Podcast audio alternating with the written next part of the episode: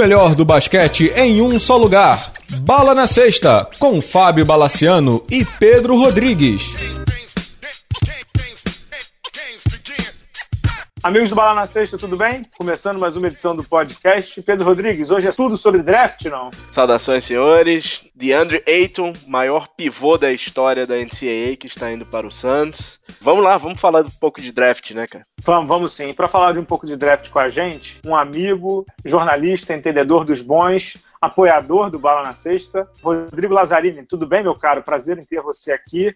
Se apresente, faça o seu jabá e muito obrigado pela participação, viu? Imagina, Bala, muito obrigado a você, né, grande amigo, né, você, o Pedro Rodrigues, aí estamos sempre juntos, sempre debatendo, né, nos fóruns aí, é um grande prazer estar falando com vocês, e, e foi o que você falou, né, draft é como se fosse um Natal para mim, é, tirando o March Madness, é uma da, da, época que eu mais gosto no ano de, de ver esses prospectos que eu, que eu acompanhei no college, chegando na NBA, né, óbvio que o basquete sempre é importante, mas eu tenho esse, esse que é mais college, né, como você falou aí, né, sou do Live College BR, a gente tem um site que acompanha, Twitter, Facebook, YouTube, então estamos em todas as plataformas aí também, para quem quiser acompanhar um pouquinho do trabalho. Tamo, tamo junto. Vamos falar bastante desse, desses meninos brilham tantos olhos. É, o, o, o Laza, é, a gente, eu e o Pedro, a gente estava discutindo a pauta do programa, a gente vai seguir muito com as perguntas, como foi na final da NBA, né? O Pedro separou algumas perguntas, ele normalmente prega algumas peças na gente, né, no, em mim uhum. e no uhum. convidado, então você está nessa. Mas antes, assim, queria que você fizesse um, um apanhado geral para quem acompanha pouco o draft, NCAA.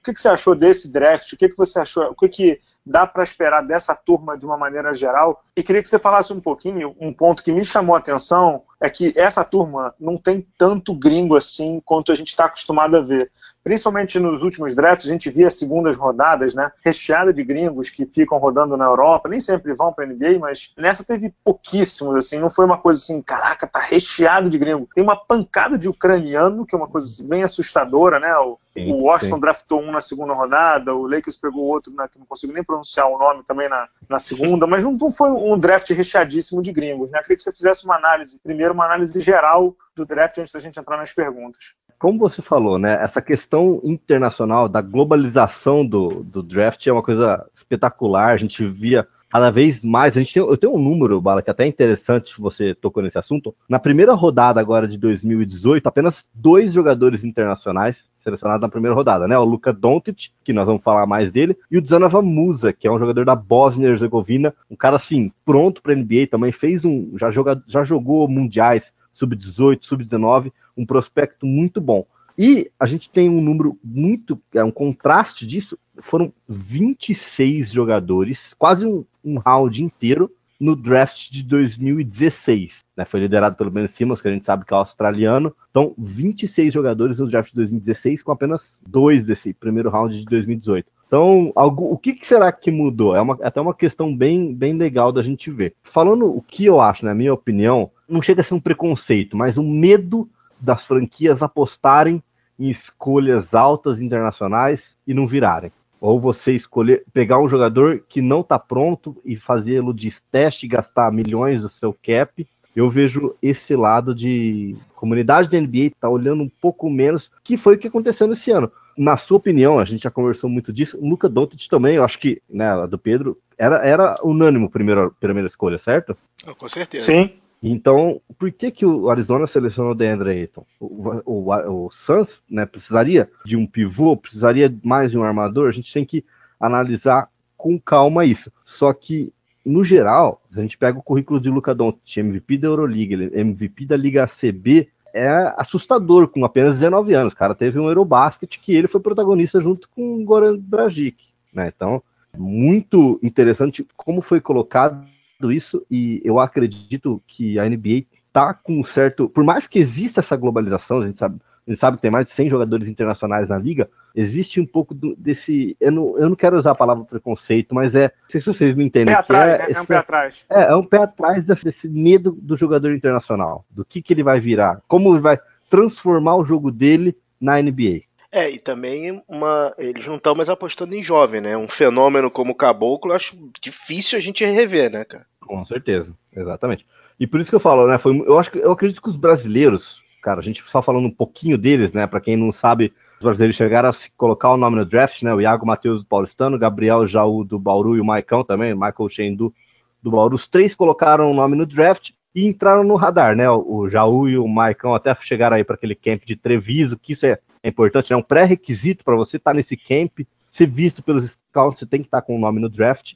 Eles foram lá, o Jaú, inclusive, né? Teve aquela enterrada que rodou no Sport Center americano, teve muita coisa. Só que eu acredito que eles, como eles têm mais um ano ainda de elegibilidade, eles fizeram perfeitamente. Foram lá, colocaram o nome, entraram no radar. Você imagina um scout, sei lá, da Atlanta Hawks, olhou e falou: quem que será que é Michael Shendu?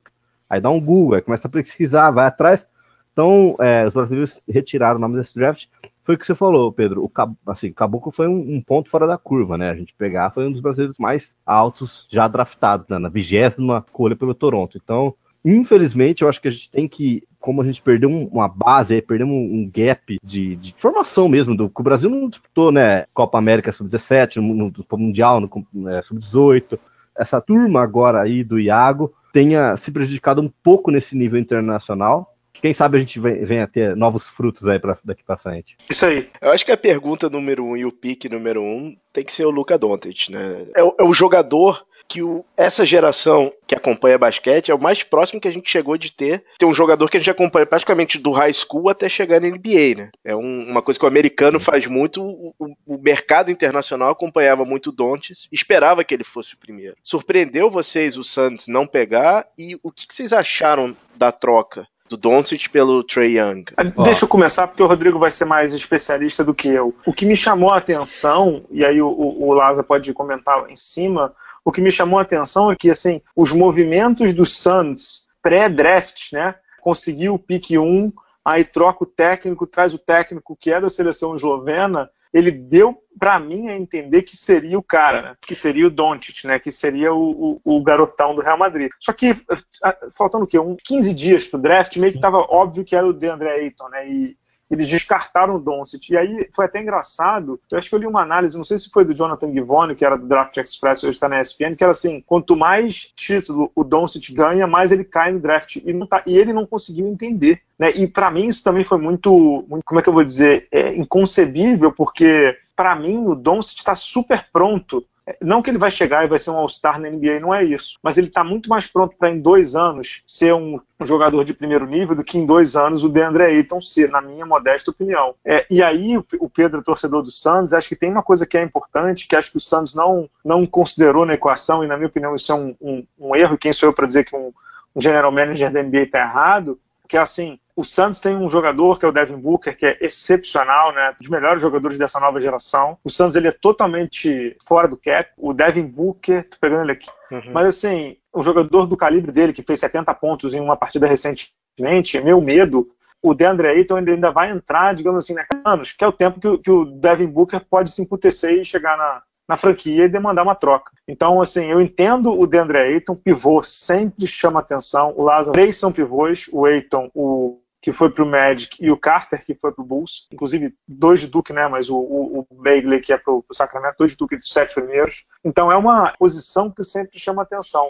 Mas eu acho que o Suns deveria ter dado uma, digamos assim, ter olhado com um pouco mais de carinho para o presente, para o futuro do presente, que é o Doncic, e não só para o futuro. É por aí, Lázaro, eu tô maluco. Não, você está completamente coberto de razão. Não sei se o Pedro vai lembrar, com certeza ele vai, quando o, o Phoenix teve, né, sortearam lá a bolinha que o Phoenix teria a primeira escolha do draft pela primeira vez na história mudaram até no Twitter, colocaram o número 1 lá, uhum. colocaram uhum. aquele circunflexo ao contrário. Tudo dava a indicar que seria Luca Doncic, ainda mais, como você falou, depois que, que contrataram o Sosovski, né? O Igor lá, que vai ser o, o novo técnico. Mas eu não vejo, eu não consigo entender até agora. Você, me perguntou, o Pedro também perguntou no começo, por que que ele foi? É, eu não, não, não tem uma lógica até agora. Eu, tô, eu não consigo entender. Eu, eu debulei semana passada assim, né? Por mais que a gente estuda tudo, a gente fica tentando caçar os pontos.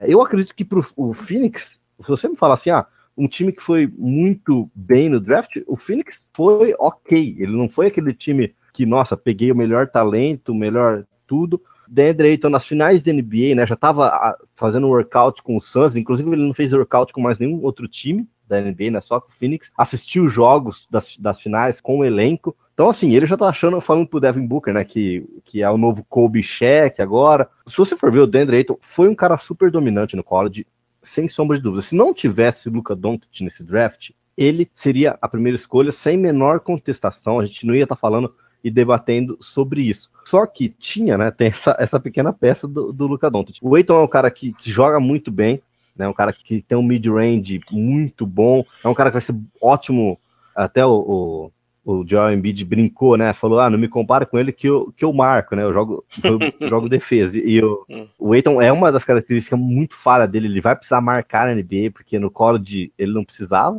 só atacava o aro, só atacava, e, e a proteção dele é assim, lógico, que você pega um cara da altura dele, do tamanho dele, às vezes ele joga com os caras menores, lógico que ele vai sobressair, mas se você pegar ele, né, ele não foi um cara que esperava, esperava que a Arizona fosse pro Final Four do, do March Madness da temporada, tinha uma hype toda em cima dele, e aí é, Arizona foi um desastre, caiu na segunda rodada e, e foi feio, foi um negócio assim bizarro que aconteceu com, com ele, todo mundo achou que ele fosse cair nos mocks por conta dessa, dessa situação. Ao contrário, por exemplo, do Dante de Vincenzo, que foi um jogador que saiu do banco de reservas, fez 31 pontos na final e foi selecionado na, na primeira rodada. Né, tem esses dois lados aí. Posso, posso, posso interromper, porque essa, essa, essa acho que não está nas perguntas do Pedro. E eu queria abordar hum. justamente o, o Dante aí, que, que até foi elogiado pelo Kobe Bryant. Acho que fez o cara subir em alguns mock drafts, porque o Kobe elogiou ele, né? Como é que explica isso, Laza? Porque assim, ele não estava em nenhum mock draft para esse ano, concorda? Nenhum. Ele era, ele era reserva de, de Nova, né? Esse ano. Não jogou um Final, não jogou um March Madness brilhante, mas jogou um Final Four animal. E aí, Sim. assim, é uma coisa que eu discuto muito com o Pedro aqui nos programas, você ouve e tal, e a gente troca uma ideia sobre isso, e o Pedro, Pedro pode entrar nessa, né, Pedro? Que assim, o cara joga bem em dois jogos e tá na NBA, irmão. E, é. e, e, e, primeira rodada. Primeiro, 17 pick, né? Milwaukee Bucks, tá pra, pra gente é. situar o pessoal que tá ouvindo aí. Ele foi selecionado. Respondendo, Bala, sua pergunta, é um cara que é exatamente o que aconteceu com o DeAndre Ayton. Teve um March Madness desastroso, só que não influenciou. E aí você pega, eu acredito que pela hype muito de Vila Nova, de ter conquistado o título e ele ter sido essa peça fundamental, você lembra, né, quando, quando aconteceu o final, do quanto a gente ficou falando dele, dele, dele, e ele fez um combine muito bom. Isso é legal a gente ressaltar, que o combine dele foi muito importante para ele. Então, e aí, quando acabou o combine, ele começou a aparecer no final foi da. Foi um dos melhores do combine, né? Diz que ele chamou melhores. mais atenção do que os caras que estão no top 5. Exatamente. Então, era assim, ele começou a aparecer na parte de, do começo da segunda rodada, no final da primeira ali, e aí nesses workouts a gente sabe, né, que aí pesa muita entrevista, pesa a cabeça do garoto como é, né, para o Milwaukee ter selecionado ele alto, assim, na 17, quase um pique de loteria, deve ter sido uma entrevista fantástica, um workout mais perfeito ainda, né? Ele é um cara gatilho que ele vai entrar para meter bola. Só isso. Eu não vejo ele também tendo uma evolução muito grande na NBA. Sabe com quem eu comparo muito ele? Jimmer Fredette, que é um cara que vai ter seus minutos, vai entrar, vai meter bola e vai daqui dois anos estar tá fora da NBA. Coitado do Donte. Desculpa. Desculpa, mas é, é, o que eu, é o que eu acho que vai acontecer com ele. Bom, em relação. Só vou dar um pitaco rápido. Eu acompanho um, um pouco mais a, o Santos por conta do, dessa doença que eu tenho. Cara, os dias anteriores ao, ao draft estavam tão malucos, estavam tão loucos, que surgiram até boatos que o, o Santos ia pegar o Waiton na, na, na primeira escolha, como a, acabou acontecendo, ia fazer um pacotão inclusive com essas eh, as duas outras escolhas que eles tinham de draft para ir no Doncic, para ficar com o Ace, o Aiton e o Doncic. Obviamente não aconteceu. Né? O, o, que o Bala falou é, é, é mais pura verdade. O, o, todo, todo tudo apontava para o Doncic, até mesmo a troca que o Suns fez na temporada anterior pelo Alfred Payton, que era um, era um armador. O Suns precisa desesperadamente de, de um armador o Santos realizou a troca com o Magic pelo Alfred Payton, que tem contato expirante. Todo mundo achou que estava tudo encaminhado para o cara, mas assim, a venda do DeAndre Ayton foi muito boa. Ele foi, ele foi vendido para Arizona, além de ser um produto do Arizona, que é uma coisa muito importante lá para eles, como um jogador capaz de dar 20, logo nessa temporada, 20 pontos e 10 rebotes. É isso, Laza. Ele é esse jogador, porque assim, muito que eu vi dele é, é, obviamente no college ele, ele é muito maior, muito mais forte e tal. Mas eu vi ele muito arremessando de fora, cara. Um, um pivô mais, é. mais NBA atual, né? Um pivô que não fica tão perto do garrafão.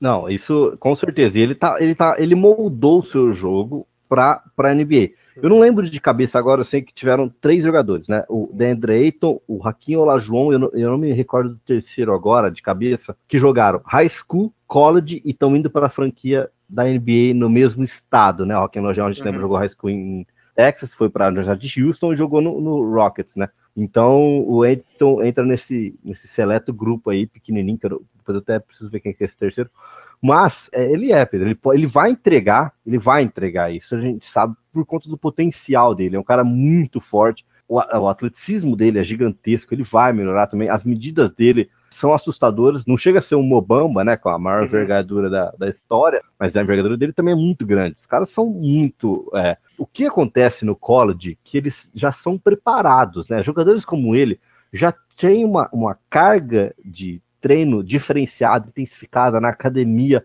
muito na, muito na pré-temporada. Então, você, você pegar uma foto do DeAndre Ayton saindo do high school, vamos supor, no último jogo dele no high school, pro primeiro jogo dele no college, é totalmente diferente. O cara já tem um braço de, mais definido, a mecânica dele vai, vai mudar de arremesso, como você falou, ele tá começando no estado de perímetro. Ele teve que entender que se ele fosse ser é, um, jogador, um pivô natural, ali, se ele fosse é, um cara que não tivesse um, um, algo, algo a mais, ele poderia ficar para trás. Então, ele aprendeu a chutar, ele aprendeu esse, como eu falei, o mid-range dele é perfeito, mas ele, ele meteu umas bolinhas de três. Então, é, eu vejo esse cara que você falou mesmo, entregando, fazendo no pick and roll ele, o Devin Booker ali, pode ser uma coisa fenomenal. Pode dar muito certo, como pode dar muito errado bater a cabeça e, e, a gente tem um desastre lá na, no Arizona. É isso que eu queria, eu queria abordar um pouco dessa troca, que a, pergunta foi do Doncic, a gente misturou com o Aiton, só para não ficar confuso para os é. ouvintes aí, né? Uhum. Tá claro o motivo pelo qual o Santos escolheu aí o Aiton, apesar de todos aqui discordarem,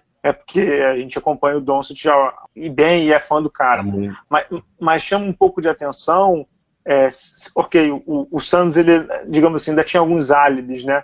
Mas, Olaza, dá para entender como é que o Sacramento passou do Doncic e dá para entender o que, que o Atlanta quis fazer na newsletter dos apoiadores do Bala na Sexta, né, nessa segunda-feira, a gente divulgou lá que tem um quê de mercadológico, porque o Trae Young é um jogador que vende mais, ele tem um estilo também bem carismático, com um jogo parecido com o do Stephen Curry, não sei o que, não sei o que, não sei o que, do que o Luca Doncic mas na minha opinião eu não consigo entender como é que o Sacramento passou do cara para escolher o Marvin Bagley, né, que é, que é o, o ala pivô de, de Duke. Eu não, eu não consigo conceber que o Atlanta também trocou para ter o Trey Young, é, que é um pick 5, né, no meio da brincadeira. Só, só reforçando a tua pergunta, não é só o Sacramento, como o Divat deixou ele passar, né? É, na verdade você, você explicou porque o Sacramento deixou ele passar, porque o é um Não, é uma tragédia, né? Assim, a gente lembra que, o é tava, tava dobrado no Final Four, né? Exato. No Final Four da Euroliga. Ele é, então, tava lá. e dizem que, ele, dizem que ele estava, inclusive, num. Como é que eu vou dizer? Ele estava bem animado, tipo Maradona na Copa, entendeu? Uhum. Não, Mas, enfim. É, vamos lá. O, pra mim, o, o, Sacramento, a franquia do Sacramento Kings foi uma dos. Se a gente colocar naquele aquele ranking que a gente faz, né? Quem foram os vencedores, quem foram os perdedores, Sacramento é o número um perdedor desse draft, para mim. Porque é uma equipe é. que Business as usual, né, Pedro? É, só, só pra... Foi o que você falou. Se eles selecionassem o Luca Doncic, era, era um patamar que você conseguiria elevar. Aí, o que, o que eu penso? Será que eles vão apostar em Darren Fox, que eles draftaram na temporada passada? Então, ou, eles já não estão apostando em Scala e o William Carnstein no, no garrafão que eles draftarem o Marvin Bagley III. O que eu li, Bala, o que eu conversei com alguns jornalistas né, que cobrem o draft né, lá nos Estados Unidos e tudo, foi o seguinte: Marvin Bagley III foi o único cara que foi para Sacramento e fez um workout decente. Aí, de novo, a gente volta no assunto que o workout é importante, né? Como foi, por exemplo, no caso do Don't de Vincenzo. Marvin Bagley chegou em Sacramento e o pessoal meio que falou assim: ó, tá, todo mundo veio aqui, fez aquele corpo mole, como que você vai treinar com a gente? O cara arregaçou, jogou tudo que sabia, deitou mesmo, foi muito bem no workout, aí então eles deram um voto de confiança. Só que eu acho que foi uma imbecilidade ter, ter pego esse, esse, o Marvin Bagley. Desde sempre eu falo que, que eu via muitas deficiências do Marvin Bagley III. É um cara que também não marca. Ele tinha a ajuda do Wendell Carter Jr. em Duke, né? Todos os jogadores de Duke, menos o Trevor Duval, os titulares foram draftados. Então a equipe, o elenco ali mascarava um pouco os erros do Marvin Bagley. Marvin Bagley cometia erros muito infantis. Como você falou ali, É, tivemos Mobamba, Jaron Jackson Jr., Deandre Ayton, todo, muitos pivôs nesse, nesse draft, contraste do draft passado, que tivemos uma leva gigantesca de armadores. O Marvin Bagley, desses sete primeiros, para mim, era o pior de todos. Não, e é impressionante. tem aquela, tem aquele hype de jogar em Duke, tem tudo isso que, que vem com, a, com ele na bagagem. Então, assim, é, não consigo, eu não consigo entender, juro pra você que eu não consigo entender como o Sacramento passou o Doncic, sendo que ele tinha uma, um diamante na mão, que a gente sabe de todo o potencial que o Luca tem. Pro Luca Doncic foi excepcional, hein, Pedro? Porra, com certeza. Só, só voltar rapidinho no Bagley, eh, Laza e, e, Bala. É impressionante como ele não tá preparado pra NBA. Ele é muito magro, cara. Não. Ele não tá Sim, preparado cru, ele é cru, É ele é cru. extremamente cru. E assim, essa história do workout, ele falou em entrevistas que gostaria de jogar em Sacramento. É. Então, eu acho Tava cavando a vaga dele, Tava né? Tava cavando. A gente, a gente sabe que, que muda alguns milhões aí você ser selecionado em segundo e ser selecionado em quinto. então, é. então, assim, como você falou, ele, Pedro, o Marvin Bagley, muito cru, e a gente lembra que ele antecipou um ano, então é, ele- era para ele ir pro college só nessa temporada. Ele foi, antecipou um ano no high school e fez aquelas, aquele intensivo de férias, veio pro college um ano antes e, consequentemente, né, pro draft também um ano antes. Então, muito prematuro. Eu não vejo ele tendo um grande sucesso. Claro que, só por eu ter falado isso, ele vai ser o, o, o novo- Taylor, M- mas MVP. vejo, o novo Anthony Davis, né? é, mas, eu não, mas eu não vejo o, o Marvin Bagley tendo sucesso. Agora, falando um pouquinho da troca, Bala, você quer, posso emendar já uma na outra aqui? Manda bala. Pode, mas assim, é, toda vez que a gente grava um programa que envolve draft, NBA, o Old aparece. E aí o Old está Ah. aparecendo aqui no, no programa de hoje com uma Old Bomb, que nem é uma Old Bomb, né? Uma Old Bombinha. mas não sei se vocês chegaram a ver que o Clippers trocou o Austin Rivers Austin Rivers. pelo o Gortat, pivô Uhum. do, do Washington Wizards, né? Mais um claro sinal, né, Pedro, antes do Laza voltar para fazer a análise da troca, de que o, o Balmer lá não tá mais tão feliz com o Doc Rivers e a relação que ele tinha com o filho, pai, ser dono da porra toda, né, Pedro? E o Jerry West mostrando força, né? Total. Diz, inclusive, que o Jerry West tá dando todas as cartas e que, e que o Jerry West está muito confiante nessa free agency, né? Vamos ficar de olho. Laza, manda bala aí sobre a troca. Vamos lá. É, essa troca, né, foi do entre o pick 3 e a 5, e o Atlanta, desculpa, o Dallas ainda mandou uma escolha futura para os Hawks. Bala, vou falar para você que eu gostei dessa troca, tá? Tanto pro Luca como pro Trae Young. Por quê? Trae Young vai jogar em um lugar, no mercado, que a gente sabe que é Atlanta, que não vai ter pressão, né? Não vai ter tanta mídia em cima como ele jogar em Nova York, Los Angeles. E quem hoje, o time do Atlanta, é terra de ninguém, certo? Eu acredito que o, que o, Certo, que certo. Trae Young, o Trae Young vai conseguir jogar como ele jogou no college e deu certo. Ele vai ter a bola na mão, ele vai gastar o relógio, ele vai arremessar do meio da quadra, vai meter bola e aí ele vai conseguir desenvolver. Eu tinha até medo do Trae Young, por mais que eu sou o cara, eu fui o cara que mais defendeu o Trae Young em todo esse draft. Aqui, o pessoal achava que ele que ia ser bust, que, que vai ainda ser bust né, na NBA. Mas eu sempre defendi ele, falei, meu, esse cara tem potencial, né? Eu via o jeito que ele treinava e tudo. Então, eu acredito que a Atlanta foi ótimo para ele. Ele vai ter o Kevin Werther, que foi selecionado também na 16 escolha, 15 do lado que é um arremessador também exímio arremessador do perímetro, jogou o Mundial Sub-19 com, com os Estados Unidos no ano passado. Então vai ser muito legal ver esse backcourt e eu acredito que ele já vai chegar para ser titular, né? Inclusive eu já dei um, um retweet num vídeo dele chegando em Atlanta no aeroporto, a galera tirando foto. Chegou com, com status de super estrela. E pro Doncic, cara, ele vai, vai ter Dirk Nowitzki como seu mentor. Vai ser treinado por Rick Carlisle, que para mim é um dos melhores técnicos da NBA. Não sei se vocês concordam comigo.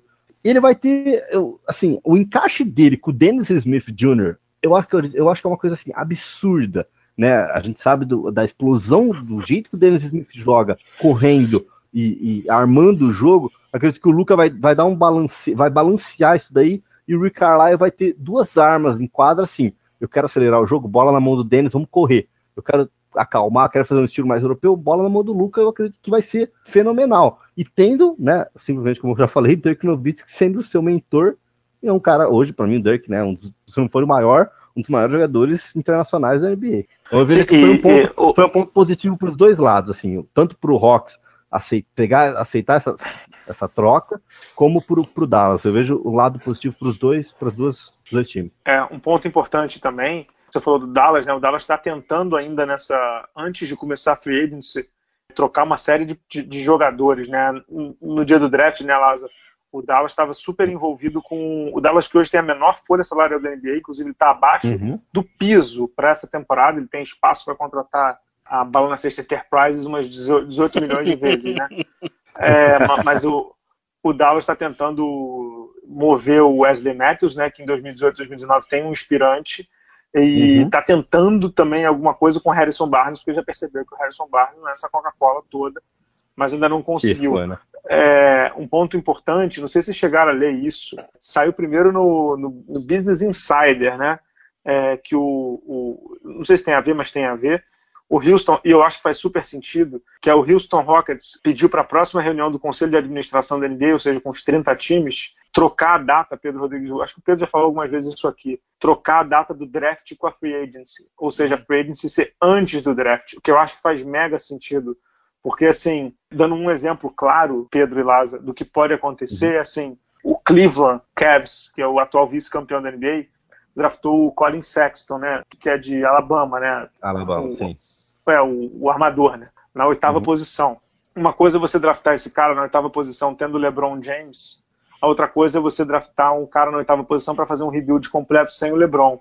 Não dá para saber, né? Na verdade, inclusive, foi isso que aconteceu com o Cavs no pré-LeBron com o Andrew Wiggins. Não sei se vocês lembram. Uhum. E, o, e o Houston Rockets em 2014, né? Que foi o ano que, o, que até o Cleveland estava aqui no Rio, né? Que a gente uhum. entrevistou o, o David Blatt, o Kevin Love, todo mundo, né? Então, uhum. o Houston Rockets, Pedro, está tá propondo na próxima, no próximo comitê da liga, né, na reunião que eles têm lá, inclusive onde eles, eles definem qual é o cap, o piso, tudo mais salarial, o BRI, né, que eles chamam, está propondo isso. Faz sentido, né, Pedro? Eu concordo total com isso. Não, faz total sentido e, assim, a gente não sabe, é, é, é, é gera uma insegurança muito grande, né, imensa para as franquias, né. Nesse momento, tá todo mundo eh, roendo unha pro, pro dia 29, né? Que é o dia que efetivamente abre a, a temporada de agentes livres, né? É, você, Exato, como o Bala falou, eu acho que é um tiro. É, faz um pouco de sentido isso, não, não um pouco, mas muito sentido, porque você está escolhendo no escuro, né? E eu não sei se vocês chegaram a ver, foi um caso bem engraçado do Colin Sexton, quando o jogador né, é draftado, sobe lá, pega o bonezinho, cumprimenta o Aaron Silver, ele já desce e senta para uma entrevista, né? Que hum. vai por rede nacional e tudo. E o Colin Sexton simplesmente falou assim: É, Lebron, fica tranquilo que eu sei que faltou algumas peças aí esse ano, eu tô chegando. Você imagina, se o Lebron não fica lá e a gente não sabe como vai ficar essa situação do, do Lebron.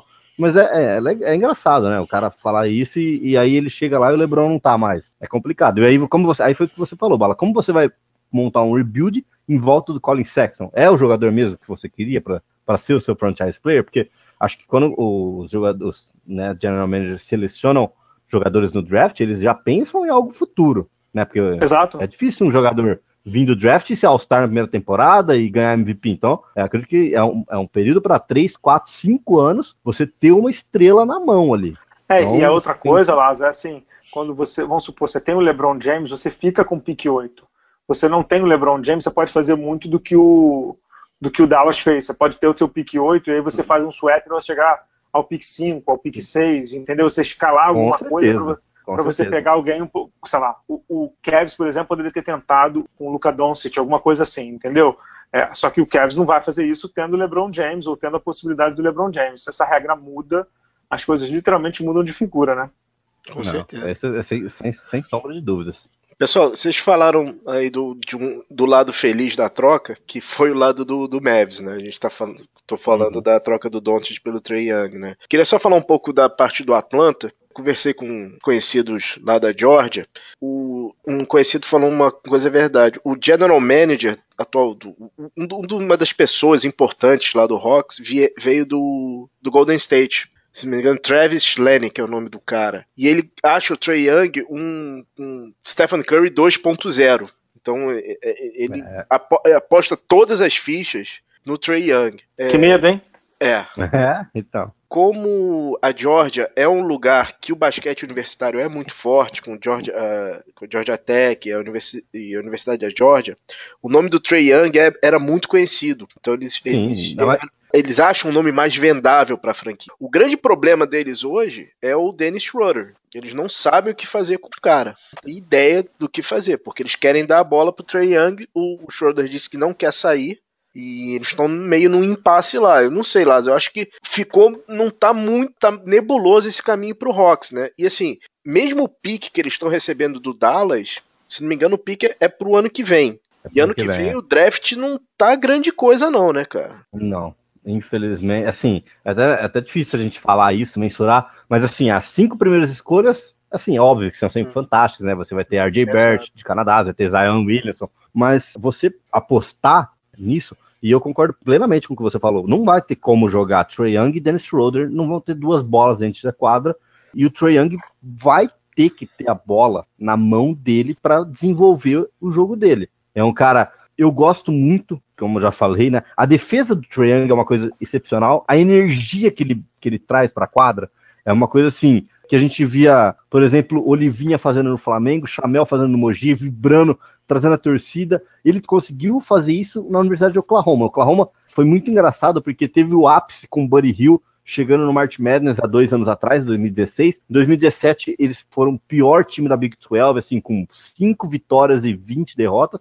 E aí veio o. Trae Young foi a sensação do college nessa temporada. Bala, não sei se você chegou a reparar, se você, quando assistia alguns jogos, eu até comentei com você, a gente teve jogos que passavam que era, sei lá, Duke contra Kentucky, placar ali, GCzinho embaixo na TV, em cima ficava um GC Trey Young, quantos pontos e assistências ele estava fazendo no outro jogo, porque assim, a TV não queria perder jogos de Oklahoma. Então, foi o time que mais foi televisionado nos Estados Unidos. Ele liderou a NCAA em pontos e assistências. Isso não é, não é um cara, qual- não é qualquer um que faz isso. É, ele não é comum, não ele não é um cara primeira- comum. Ele é um cara diferenciado. Então, é, como- eu acredito que como o Stephen Curry teve, né? Stephen- a gente lembra que o Stephen Curry não chegou na NBA sendo o Stephen Curry de hoje. Eu acredito que o Trae Young vai passar por essa evolução. O Trae Young chega com mais hype na NBA do que o Stephen Curry chegou, muito mais. Muito mais, muito mais. Foi draftado mais alto. Mas assim, o que o, o- a gente lembra, o, o Stephen Curry ficou três anos no college. As médias que o Trae Young teve em um ano foram do, do junior year, né? Do, do terceiro ano do Stephen Curry. Então é absurdo, é assustador. A gente fala que a NBA mudou, os jogadores mudaram, evoluíram. Eu vejo o Trae Young tendo essa responsabilidade de, quem sabe, levar o Atlanta daqui 5, 6 anos para uns playoffs. Não vai ser agora, não vai ser na Daqui a próxima quanto, temporada, daqui a quanto, Laza? Daqui a quanto? 5, 6 anos. Aí a franquia já faliu, né, Pedro? Lázaro, Lázaro, se são 5, 6 anos, eles não draftaram o Stephen Curry. Eles draftaram o Seth Curry, cara. Steph Curry, não. Eles Eu- precisam não, não ganhar falar assim, não. agora. Coitado, cara. Eles coitado. precisam ganhar agora. É, É. eu- eu- sinceramente, eu acho ele. E chamar, e chamar a torcida do ginásio de Oklahoma na faculdade é mole. Quero ver chamar o ginásio vazio em Atlanta. Lá no Phillips Arena, é, É, exatamente. Vai Ba- Lázaro, complicado. Em relação a ele, eu acho um jogador fantástico. Agora, essa defesa Uhum. toda que, que as pessoas estão apaixonadas, que to- todo mundo tá falando, não sei se se cola na NBA, não, cara. Vai demorar pra ele se adaptar. E outra coisa, ele é muito baixo, cara. Ele é, muito baixo, baixo. ele é- Ele é mais baixo que o Adam Silver, cara. É, isso é verdade. Ele tem acho que 1,86, 1,87, se eu não me engano. Para padrões do basquete, é um, Em 86. é um jogador Na- baixo. na- naquele. Na, na, na, um, na Wiki, na Wiki 1,88. Né? Jogador de basquete sempre mente uns 5 Mente. centímetros, ele deve ter o Allen Iverson. Cara, ele Então, é, mas eu vejo ele é ele é baixo. muito Ele vai baixo. ter problema. Eu acho que ele vai ter Ele, problema tanto é que também. ele é um jogador que não é um jogador que não vai jogar infiltrando. É Hum. um jogador que vai chutar 25 bolas por jogo para tentar ali fazer 10. Entendeu? E Uhum. sair com 30 pontos do jogo. Mas é, é um cara que, que você falou da defesa, Pedrão. Eu vejo assim. Ele também, no college, jogou na, na Big 12, que é uma conferência muito forte, jogou contra os principais nomes, só que ele também jogou contra cones, né? Contra os caras que estão lá e vão, vão se formar em engen sem serem engenheiros. Nada contra os engenheiros, mas assim, não- o cara não, não vai ser jogador de basquete.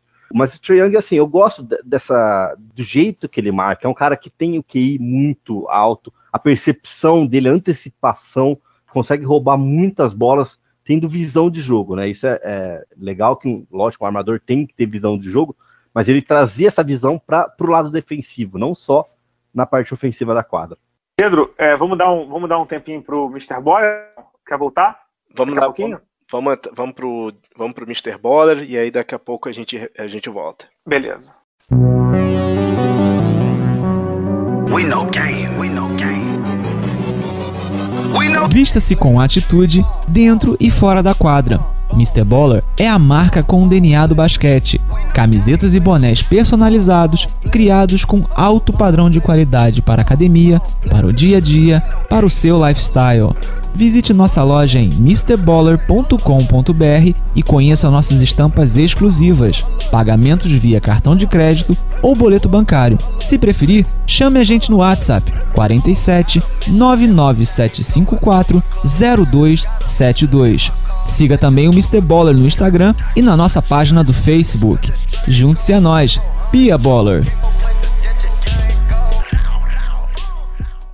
Pedro, voltando aqui, quais são as próximas perguntas do programa? Vamos lá, pois é, bala. Pois é, Bala, você comentou no bloco anterior sobre o Sexton, né, que o Cleveland escolheu. Aí, Laz, eu te pergunto, ele era o melhor armador disponível, cara? O, aquele menino que acabou no Clippers, que o Charlotte escolheu, não era uma melhor Gildas Alexander. É, não era uma melhor opção, cara? Olha, eu vou te falar que em termos de armador mesmo, Colin Sexton, inclusive, ele é melhor que o Trae Young.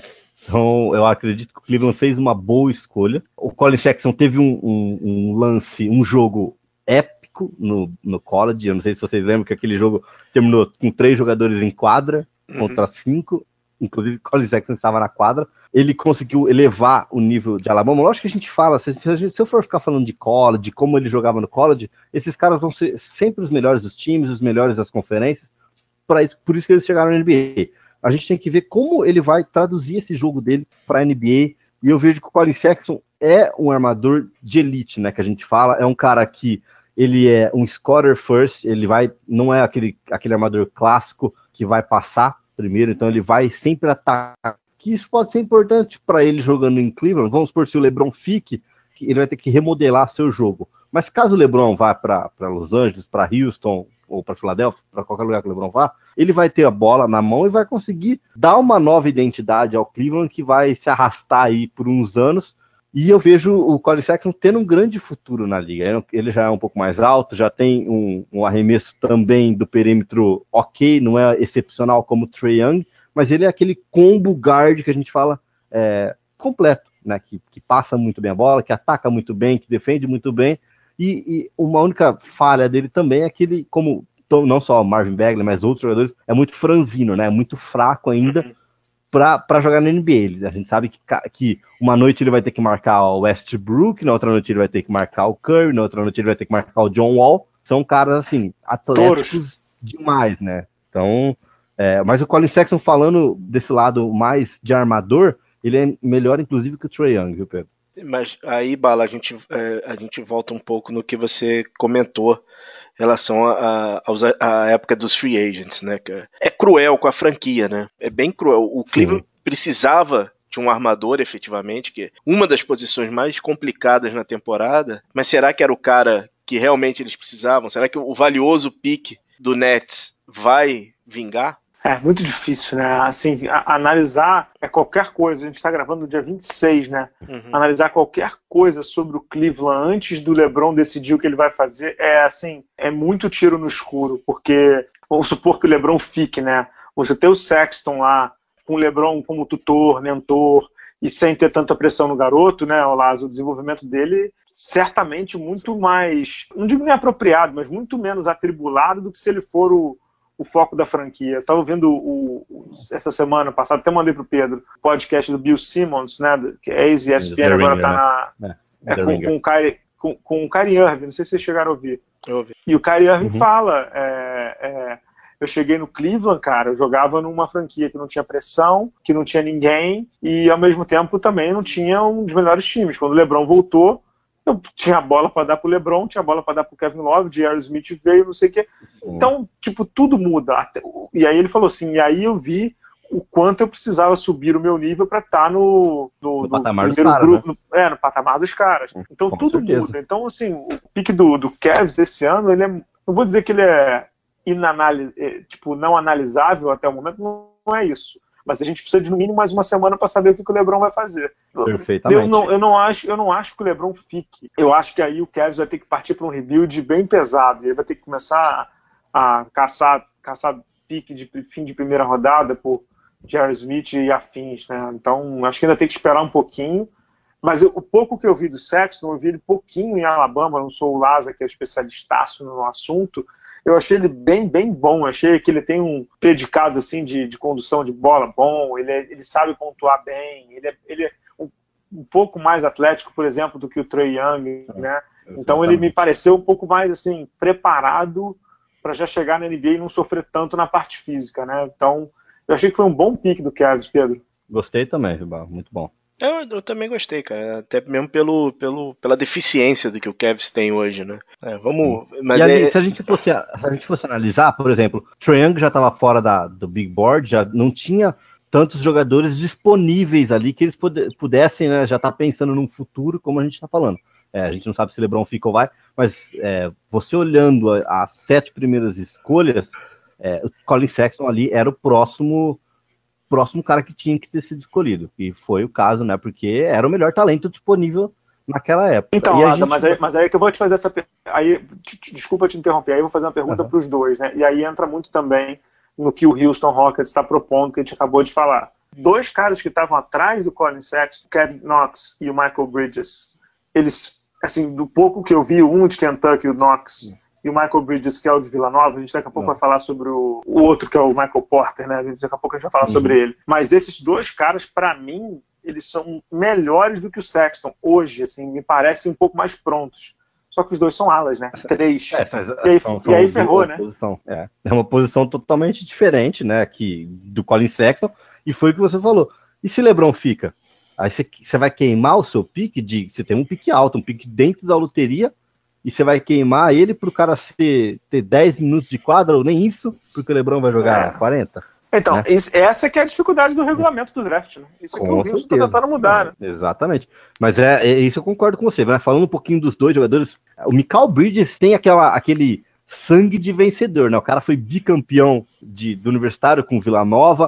É, esse último ano dele foi o cara do time, é o cara que que marca muito bem. Para mim, sim, ele é um, era um dos, um dos, prospectos mais prontos, arremessa muito bem do perímetro. É um dos famoso... poucos que não era freshman, né, cara? Um dos poucos é, que não era freshman, né? Exatamente, nessa primeira rodada.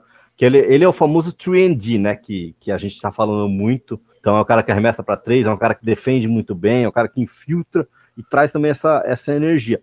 E o Kevin Knox foi o melhor chutador de Kentucky, né? Um cara muito alto.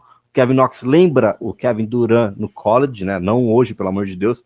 Lembra o Kevin Durant com aqueles bração coçando o tornozelo sem dobrar o joelho. Mas assim, se você pegar, Pedro, se você dar um Google agora e olhar a foto do Kevin Knox, você fala assim, meu, o cara vai quebrar no primeiro lance dele de NBA, porque é uma vareta.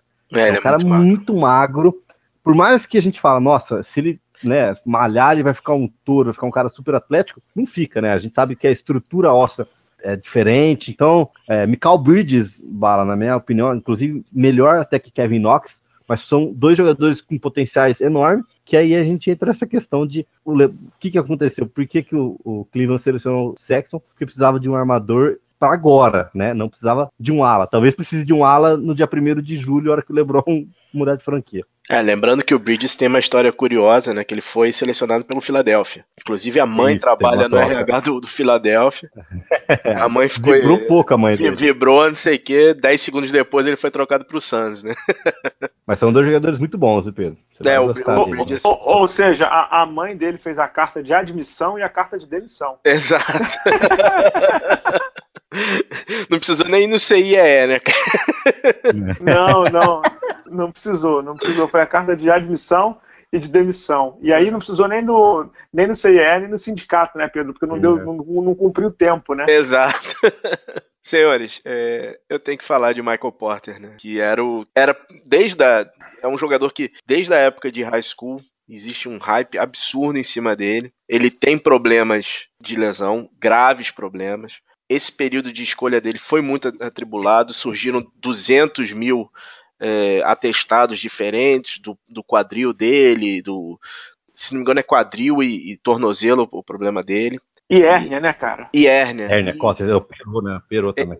Ele jogou três jogos, né, nessa última temporada da, do, do Universitário. E, cara, acabou caindo no colo do, do Nuggets, né? O que, que vocês acharam? O, o, Nuggets acertou? Era o melhor talento disponível ou, ou dava para segurar o, o Porter? Deixa eu, antes do Lázaro, eu, eu tava conversando com um amigo meu que trabalha lá na, na NBA e ele tem um ponto que é muito interessante, né? O Lázaro acompanha mais e acho que ele vai concordar, né? Ele falou o seguinte, que ele falou assim, olha, a partir do pick 10, a partir do pick 12, são jogadores que vão ser players. São jogadores que dificilmente você vai achar um Kawhi Leonard no meio da brincadeira. Ele é muito raro, é exceção que confirma a regra. Então os times ali, eles procuram role players que vão te dar 10 pontos por jogo, 8 pontos por jogo. Não vai sair um, um Scottie Pippen ali, como saía anos atrás. Né? Scottie Pippen foi top 10, mas não vai sair um Kawhi Leonard, não vai sair um Kobe Bryant foi pick 3, não vai. Isso é muito raro hoje em dia, ainda mais Isaiah Thomas, pick 60. Com Isaiah Thomas, né? É raríssimo. Isso é a era da informação, raríssimo.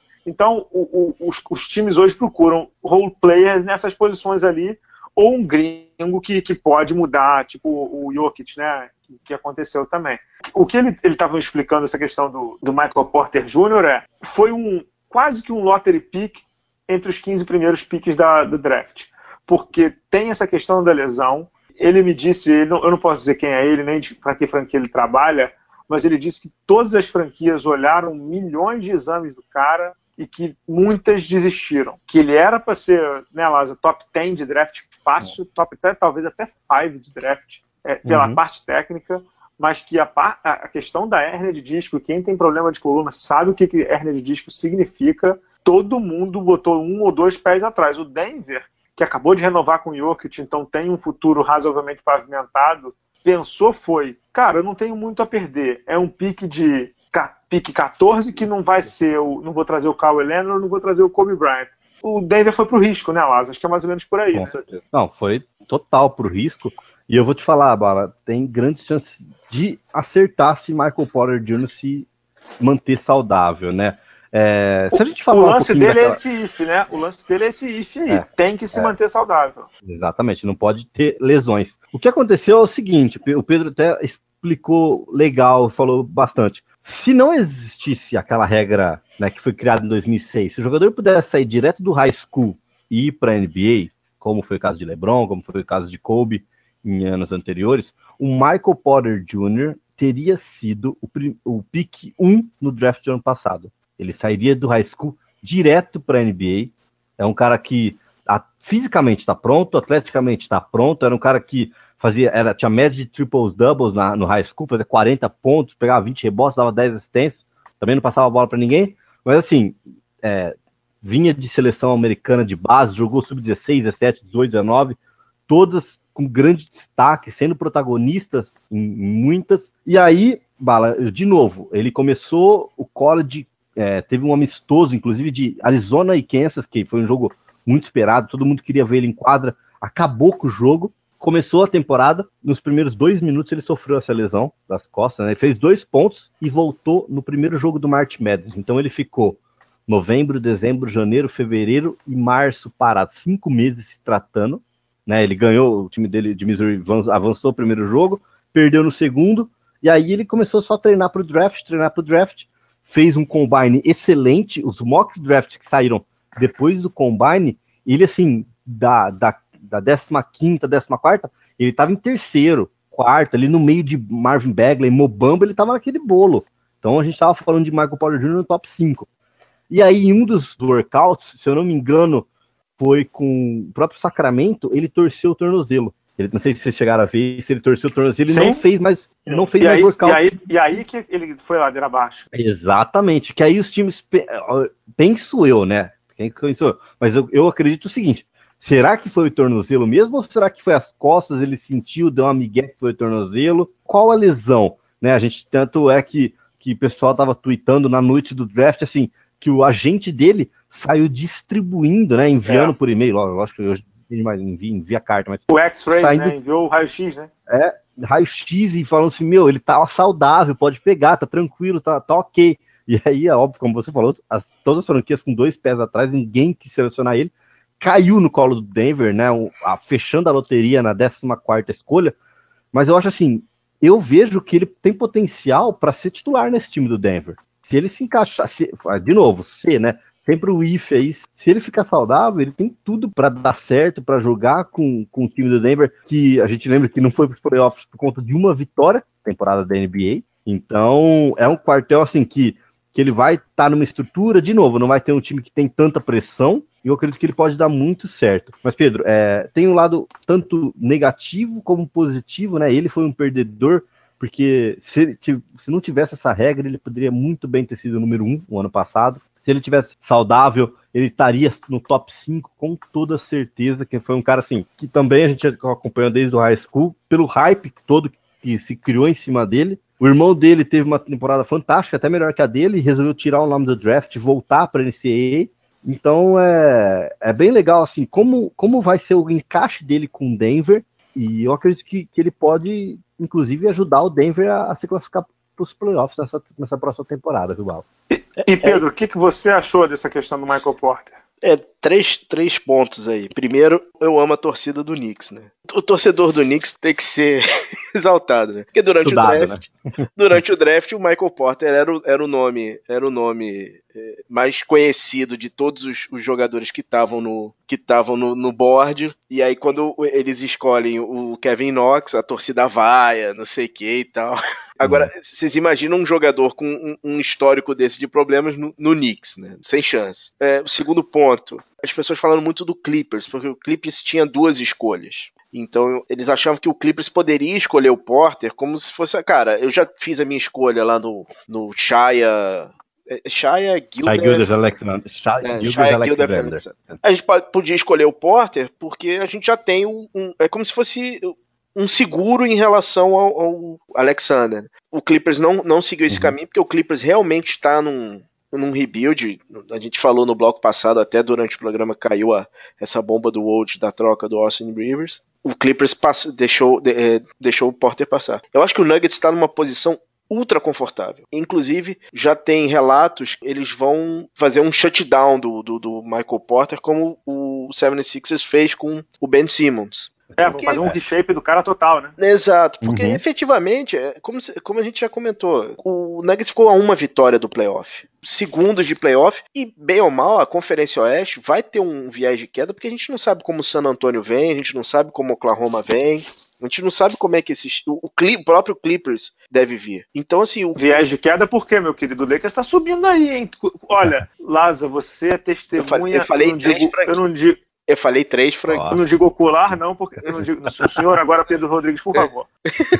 O, o, Laza é, não é testemunho ocular porque ele não vê, mas é testemunho auditivo, porque o Pedro Sim. Rodrigues tem um preconceito contra a Laker, Laker Nation, que é uma coisa, porra, todo programa. Né?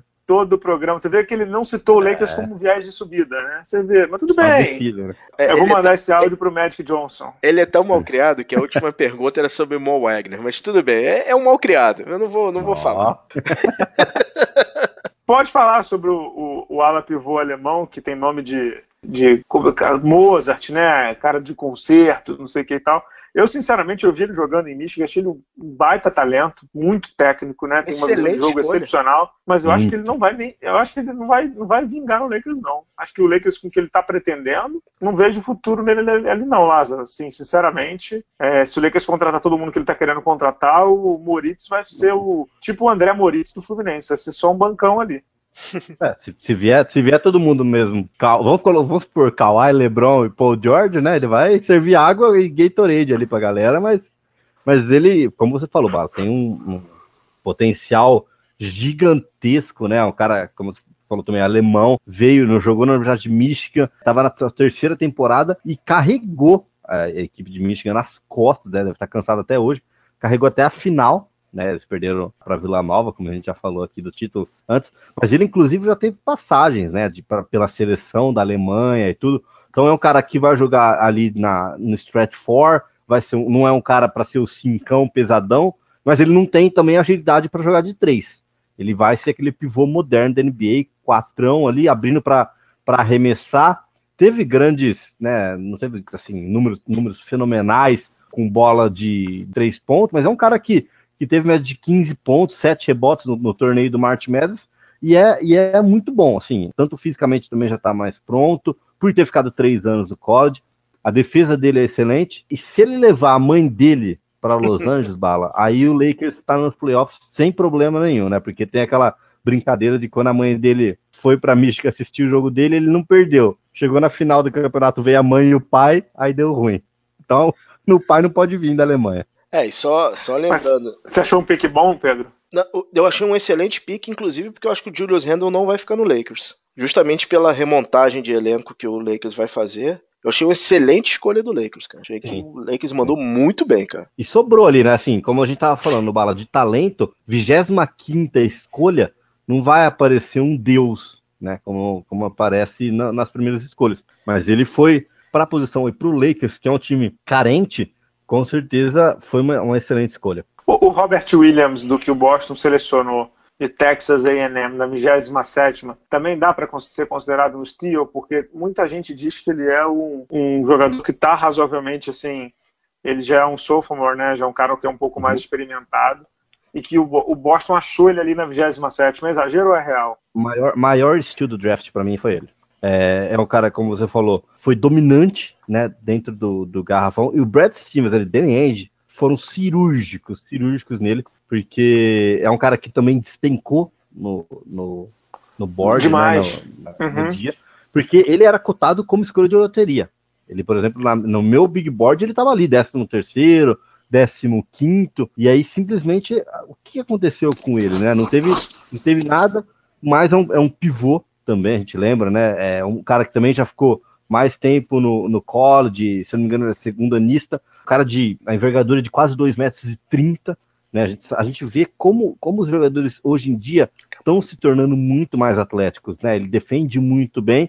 E eu acho que, que, o, que o Boston quis apostar é, em um jogador de garrafão nesse draft, justamente por, pelo que sofreu do Cleveland nas últimas finais de conferência agora, Bala. Não sei se você concorda comigo, mas é um cara para apoiar o Al Horford ali, porque o Al Horford não vai aguentar jogar 48 minutos, segurando, por exemplo, o LeBron James. Se ficar, vamos por, vai para Filadélfia.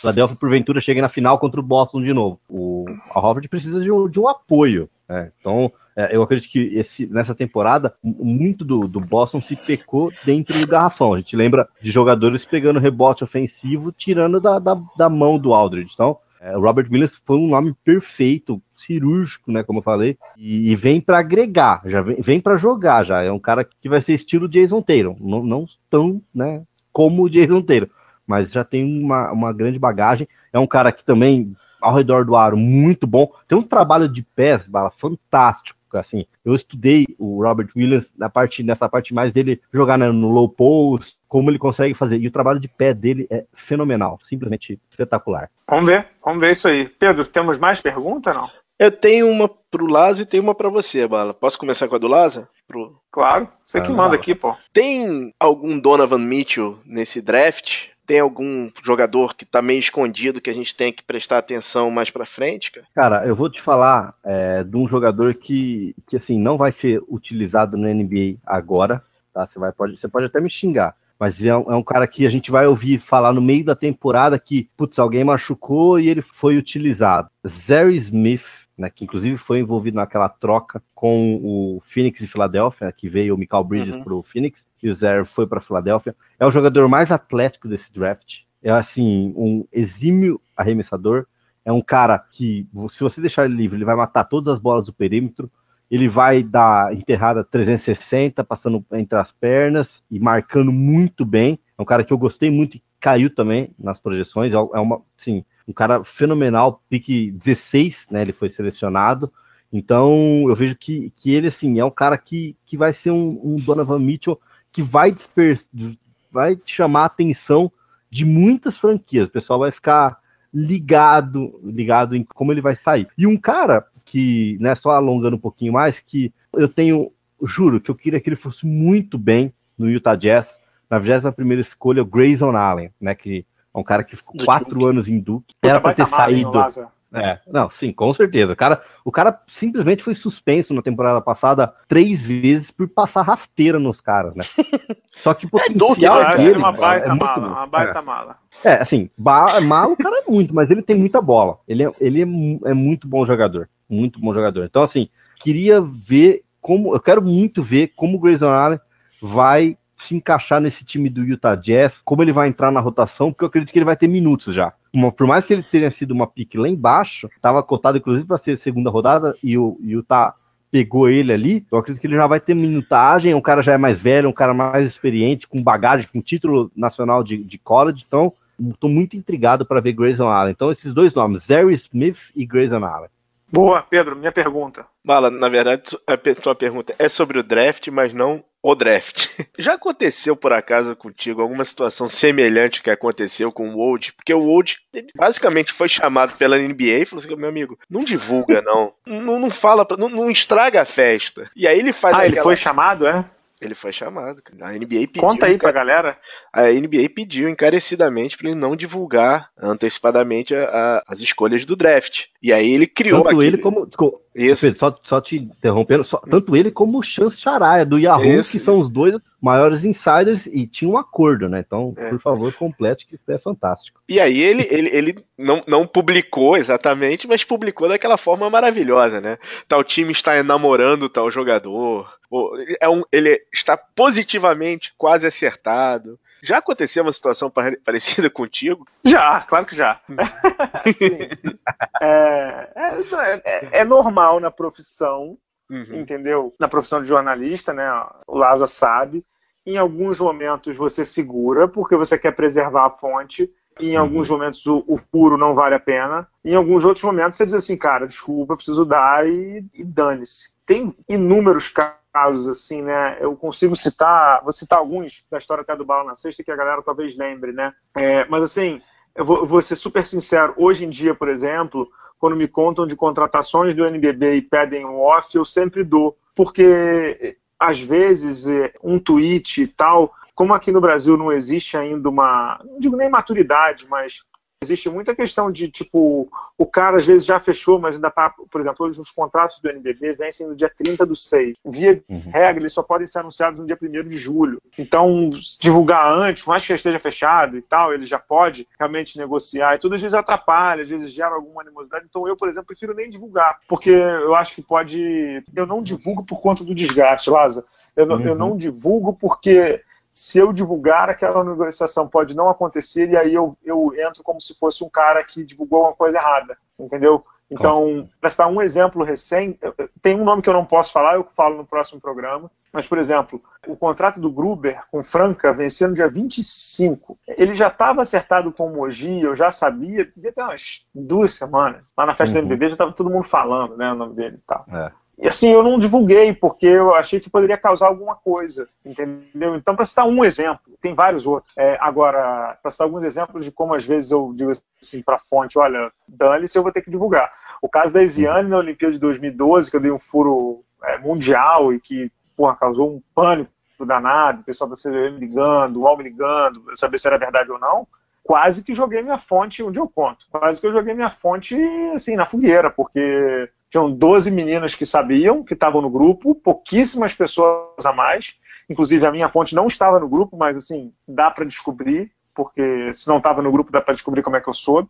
E, eu falei, ela falou assim: divulga, é, deixa o texto pronto que a CBB vai soltar. Eu falei assim, olha, você vai me desculpar, eu, eu eu perco a nossa amizade, mas esse furo eu tenho que dar, pô. Era uma situação que, não sei se o, se o Laza sabe, não sei se eu já falei isso pro Laza, essa, essa é, é, em termos de audiência, é a segunda maior audiência da, da, história do blog, em termos de cliques únicos, de textos únicos, é a segunda maior audiência da história do blog, perdendo uhum. só para pro texto que foi sobre Oscar na NBA, né? Que isso daí foi um absurdo também. Então, às vezes, Pedro, assim, jornalisticamente, você. Não digo que você perde a fonte, nem manda a fonte pro cacete, é isso. Mas tem vezes que o furo vale mais a pena do que uma fonte, entendeu? E, e, e o nível do furo também, entendeu? Então eu fico imaginando pro Old, cara, e pro Charamia, é, pô, divulgasse o Phoenix vai draftar o, o Aiton é, ou, ou o Doncic faltando cinco minutos, de verdade isso é quase que irrelevante, concorda, Pedro? Ah, sim. Eu concordo. Não, mas a, pra forma eles, que fez, a forma que ele fez foi maravilhosa. É óbvio que ele devia estar contrariado, Uhum. entendeu? É porque ele fez,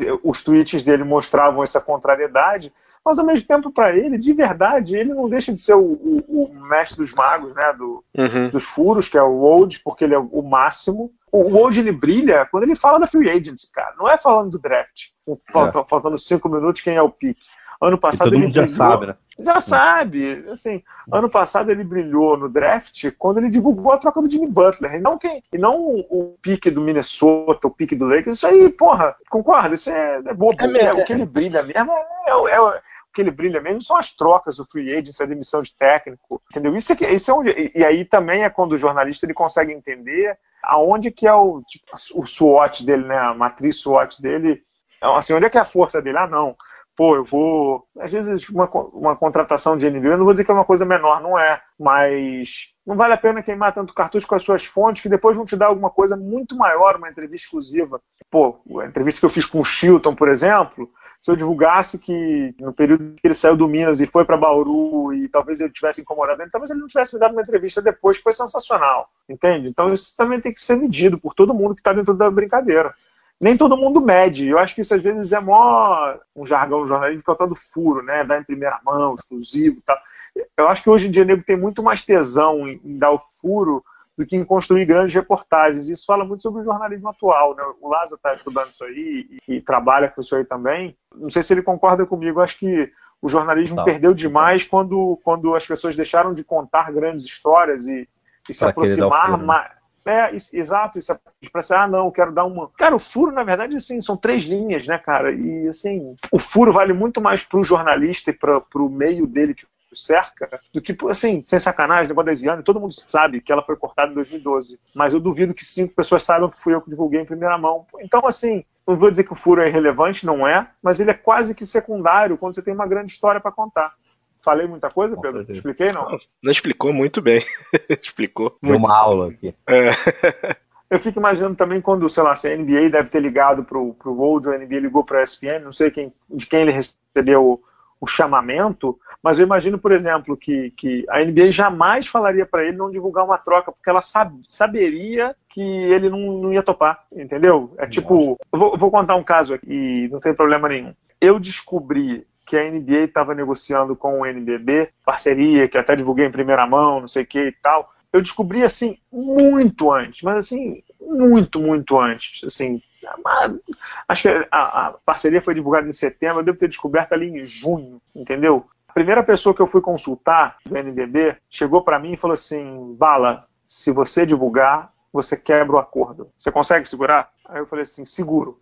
Ou seja, era um furaço e eu mesmo assim segurei. Eu só divulguei em primeira mão quando um outro cara chegou para mim que não tinha nada a ver com a história e falou assim: vai vazar. O cara na tua frente. Aí eu falei liguei para minha fonte, essa mesma que tinha me negado, e falei assim: ó, fudeu, vão divulgar e eu vou perder esse furo. E a pessoa falou assim: pode divulgar que agora já favas contadas. Então você também tem que saber negociar com a fonte a ponto de não perdê-lo e também não perder o furo, né? Uhum. Foi o que você falou, né? Se você atravessa aí, é o caso dos jogadores, né? Se você divulga alguma coisa e o cara tá em negociação, pode, com certeza, causar algum, algum mal entendimento, né?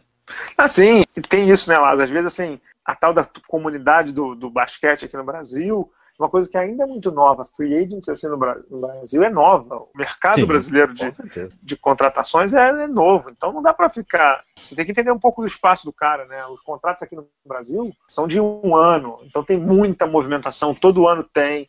Então não é algo, não é algo tão simples assim. E tem muito também da maturidade do jornalista de quem cobre, Pedro, basquete assim no Brasil e no mundo, né?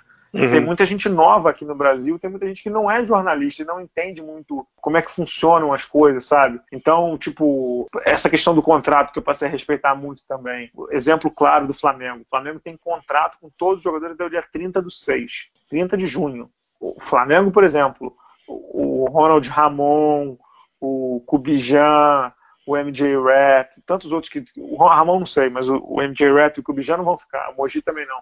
Mas ele, ele ainda é um jogador do Flamengo. E talvez o, o- esses três caras tenham já uma, uma, como é que eu vou dizer, uma situação de fechamento de contrato e não foi divulgado ainda porque, poxa, é chato, eles ainda têm contrato com o clube, né? É, o Kubijani já divulgaram, né? Na verdade, o Bijão, o Flamengo divulgou que não vai ficar com ele, é diferente, né? É. O Bijan e o Rat. O Rat, se não me engano, já até já assinou, né? Contra, o- contra a O que é a franquia. rescisão? Não, o Rat acho que já assinou contra a franquia.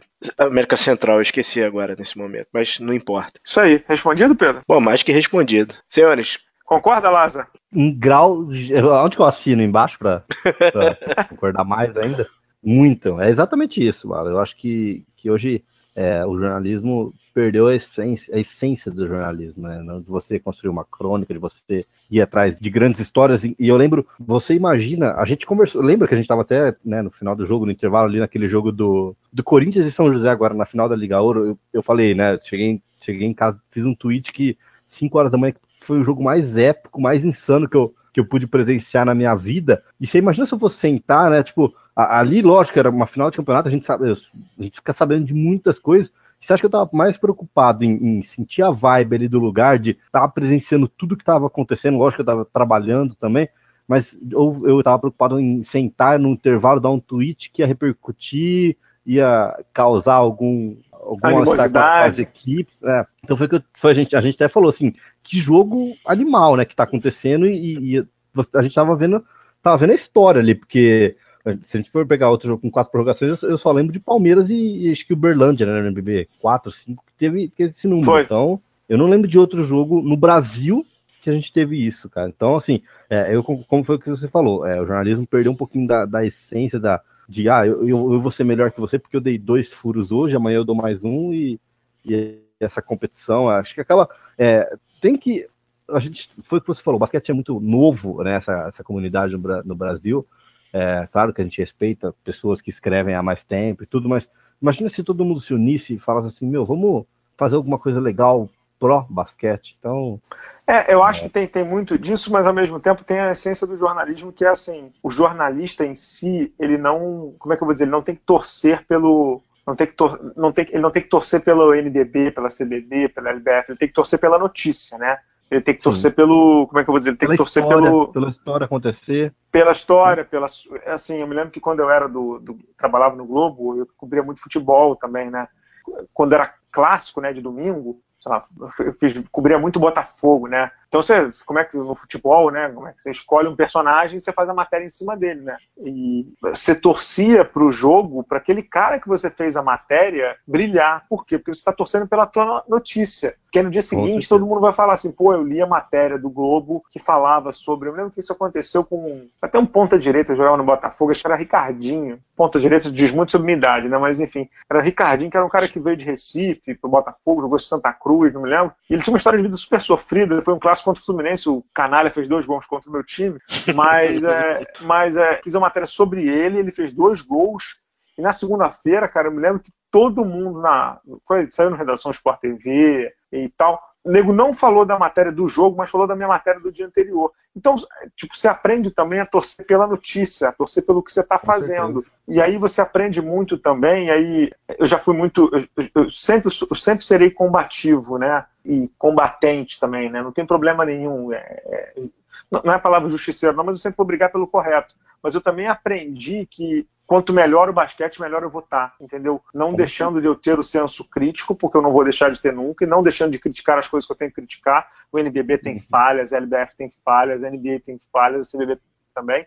Mas as pessoas também, elas, é, principalmente no Brasil, né, Lázaro, as pessoas também, acho que elas é, ficam um pouco de saco cheio de ver só bandalheira, né? Então, tem coisa boa no NBB, você tem que exaltar um pouco mais do que só falar das coisas ruins que existem, de fato existem, né? Com certeza. Foi, foi inclusive seu podcast, né, com, com o Guilherme Bus na, na última semana, vocês exaltaram isso e o Buzo falou para você, né, é, agradece, ele agradeceu, inclusive, nesses pontos negativos que é, a gente consegue dentro da liga pescar e falar, meu, nós estamos errando nisso, vamos tentar melhorar para a próxima temporada, com certeza é isso. É, e aí e eu concordo contigo, esse programa está sensacional, a gente está falando de coisas que vieram de draft e tamo, foi um programa profundo mesmo, né? Discussão sobre profissão e tal, eu acho super legal. Claro. É, e o pessoal é, acho que tem curiosidade em saber dos bastidores, né? O que, tem, o que acontece, né? E aí eu acho que assim, é, é, também vem muito da maturidade, não só do, da liga e do, do, do draft, da NBA, tem da maturidade também do, do environment, né, Pedro? A gente costuma falar sobre uhum. isso, né? Do ambiente que passou a entender melhor como se cobre um draft, como se cobre uma NBA, como se cobre um NBB. Então, assim, certamente quando o NBA chegou no World, ele deve ter, ele deve ter se emputecido, porque está claro lá a maneira como ele tweetou, mas ele também deve ter repensado assim, puxa, eu não deixei de ganhar mais seguidor, eu não deixei de ser menos, eu não fiquei menos relevante como jornalista se eu não divulgar o, o Twitter, concorda, Lázaro? Não, concordo muito. E foi o que você falou. Se você for primeiro, né? Qual que você deu o furo da Ziane, deu o exemplo desse furo. que, que mudou para você? Lógico que deve ter mudado alguma coisa assim, mas o que de relevante foi o que você falou? Cinco pessoas, dez pessoas souberam que você deu o furo. O que, que te trouxe de, ah, por conta desse furo você vai ter mais fontes? Eu acho que é uma coisa que sempre a gente tem que pensar nisso, né? Ah, sim. E, e nesse caso eu eu quase perdi a minha, né? É que nesse valeu é. o que eu te falei, né? O jornalista ele tem que pesar muito o quanto vale o risco, porque é, muito provavelmente nesse caso aí eu acho difícil da ESPN ter dado um down desce no Old, porque é um cara que chegou agora, deve ter vindo com uma bagatela absurda, né? Com um salário grande, multa rescisória. Não, não deve ter chegado pro cara e falado assim, você não pode divulgar. Deve ter dado um up to you, né? Pra ele, assim, vai lá e decide, é. né? E aí ele deve ter pesado, assim, cara, para mim, eu sou old, eu não preciso disso, entendeu? É que ao mesmo tempo que acontece às vezes comigo, entendeu?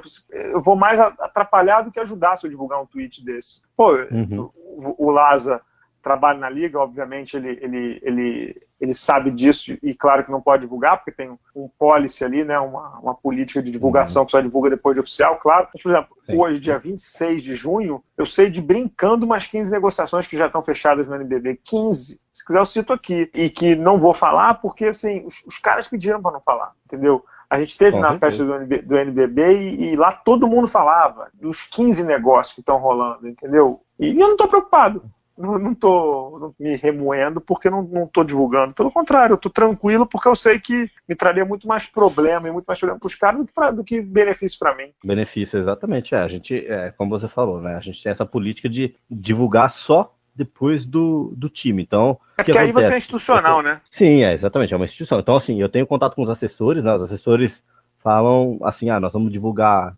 X cara hoje, ou, ou às vezes, inclusive, é, tanta coisa que a gente está fazendo no dia a dia, aí eu vejo um, um tweet assim, né, que inclusive quero dar parabéns pro, pro Bauru, né, pro Bauru Basquete, que fez um trabalho excelente. Né, Excepcional, né, é. O Vitor Lira e a Mariana Gasparini, excelente trabalho deles divulgando. Então, assim, às vezes é, eu tava fazendo outras coisas e eu via um tweet do Bauru, aí eu mandava um WhatsApp para ele, ô Vitor, me manda, né, a, o vídeo que nós vamos divulgar também. Então, porque tem o torcedor do Flamengo que não segue, por exemplo, o perfil do Bauru, e aí fica sabendo da negociação pelo nosso. Então, foi o que você falou, Bala. A gente fica sabendo de algumas coisas antes, que aí eu vou fazer o quê? Eu vou, eu vou dar o um furo no time? Fica até feio, né? Como, como sendo instituição.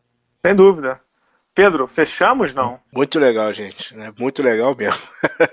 Eu já ia para as rapidinhas agora. Você que manda, vai lá, rapidinhas para fechar, vai. Vamos lá. Não sei se os senhores estão sabendo, mas esse não foi o único draft que o Adam Silver realizou essa semana. Né? O Adam Silver, além de é, fazer o draft na NBA, realizou o primeiro draft da liga de esportes da NBA, NBA 2K. Ele... Tá dando uma merda, hein, Pedro? Por quê? Por dos, dos salários, né? É, bala, isso daí é, um, é, uma discussão que já está tendo há algum tempo, né? Jogadores da WNBA e da D-League reclamaram bastante em relação a isso. Eu acho que faz sentido. Mas o Adam Silver deu uma entrevista depois. Ele. É, lei de ele, mercado, né? Ele, ele deixou uma coisa bem clara. O basquete, como esporte, não é que nem outro esportes, tipo League of Legends ou qualquer outro jogo. As pessoas veem basquete. Eles entendem aquilo como basquete. E ao contrário da NBA, que existe todo um problema de logística, ele pode expandir a liga para o mundo inteiro. Então ele já tem conversas na Índia, já tem conversas na China, já tem conversas na, aqui na América, América do Sul. Então a NBA vai fazer uma expansão forte dessa liga 2K. Cara, a gente tem que ficar de olho foi o dia seguinte do draft da, da NBA, o draft, né? Então os caras estão investindo. Ah, é, e esportes é uma coisa que se eu fosse do meio esportivo, eu colocaria muito dinheiro. Porque, é. cara, é, é porque rende muito, rende muito. E nesse mercado não tem crise, né, Pedro? Não, não tem. Não tem. E, cara, não existe barreira para você participar. Qualquer um com um computador, com um smartphone, consegue ver um jogo. Qualquer um. Todos os jogos estão disponíveis. E assim, é para ficar de olho, porque eu acho que a NBA vai vir forte nisso aí e ela, e ela tá sendo pioneira nisso. A NFL, a NFL acho que não tem. A FIFA com certeza não tem, porque a FIFA é atrasadíssima. É. Então é, a NBA tá vindo, tá vindo forte. É um movimento bem interessante, cara. O que mais, Pedro? Felicidade no Lakers, cara. Viu como eu gosto do Lakers? Oh. Como você é mal criado? Ah. É, Liangelo Ball nem foi chamado para Summer League do, do, do, Lakers. Dizem que Graças nem mais, Deus não é nem mais por conta do menino, porque é mais por conta do pai. O menino é fraco também, né? Vamos falar a verdade que. Pois é, né, cara? dos, dos, dos, três irmãos, ele é o pior, Pedro. Sorte é o, do Lakers. É o, é o do meio, né? Ele é o do meio, é. Tem um Lamelo que vem no próximo draft, que pra mim é melhor que o Lonzo, inclusive. Ano que vem, a hora que a gente vai fazer um podcast do draft, ano que vem, a gente vai falar muito do Lamelo Ball. É, então, cara, como o Bala comentou no, no, no, bloco, no segundo bloco, acho que o Lakers vem forte nessa temporada. Cara, os nomes começam a surgir loucamente, né? Kawhi Leonard, Paul George e o próprio LeBron James, né? Cousins. DeMarcus Cousins. É. O, o Cousins eu acho que é o mais fácil de assinar, né? Até porque eles, acho que ele só volta em janeiro, né? Acho que, inclusive, nessa época de Copa do Mundo, a gente deveria, inclusive, mudar alguns, alguns nomes, né, Pedro? Tipo assim, você falou assim, né? O Lakers vem loucamente na free agency. Deveria ser uhum. o Lakers vem maradonamente na free agency. Né? o, o, o, o, o Laza falou assim: ah, não, o Michael Porter Jr. caiu no draft. Não é que ele caiu, ele Neymar no próximo no draft. Estamos tá, nesse, nesse momento, né? Hum. Caralho, Maradona, hein, meu amigo? Pra gente fechar o programa aqui, meu amigo. E Maradona, Maradona, Maradona não, sei se ele vem, não sei se ele vem na próxima Copa, não, viu? Eu não sei se ele, não sei se ele vem no próximo voo, meu amigo. Viu? Um dia eu conto essa história do Maradona, hein, Pedro? Essa história do Maradona. Não, guarda, guarda essa história, que essa história guarda. é demais. essa eu guardo, essa eu guardo. Tá bom, beleza. Pra mim tá fechado. Fechou? Fechado então, gente. Mais uma vez, né? Agradecer vocês dois. Aí, foi o que eu falei. Uma, pra mim é sempre uma honra a gente falar de basquete, falar de draft, que eu, que eu gosto muito, Bala. Especialmente né, com você, que, que, é, que é um grande amigo meu, que a gente conversa e, e troca muitas ideias. Aí foi, foi um prazer. Quase um prazerzão ser um garoto novo e excepcional, assim, tem uma cabeça boa, é batalhador pra caramba, torço muito pelo seu sucesso. É, Live College BR, você faz um trabalho brilhante lá, acompanha, acho como ninguém aqui no Brasil, disparado o melhor site de NCAA, basquete universitário. Parabéns, cara, parabéns mesmo, Obrigado. e é um, um orgulho ter você aqui. Venha mais vezes quando quiser, é só falar. Com certeza. Tamo junto. Pedrão, mais, mais uma vez, muito obrigado também pelo convite, viu? Que é isso, Lázaro. Foi, foi um prazer. Cara, você é mais que bem-vindo aqui, cara. Então é isso. Pedro Rodrigues, muito obrigado pela paciência, pela parceria aí, nesse período atribulado aí de balinhas gritando. Amorim, obrigado pela edição. Voltamos semana que vem, pessoal. Tchau, tchau.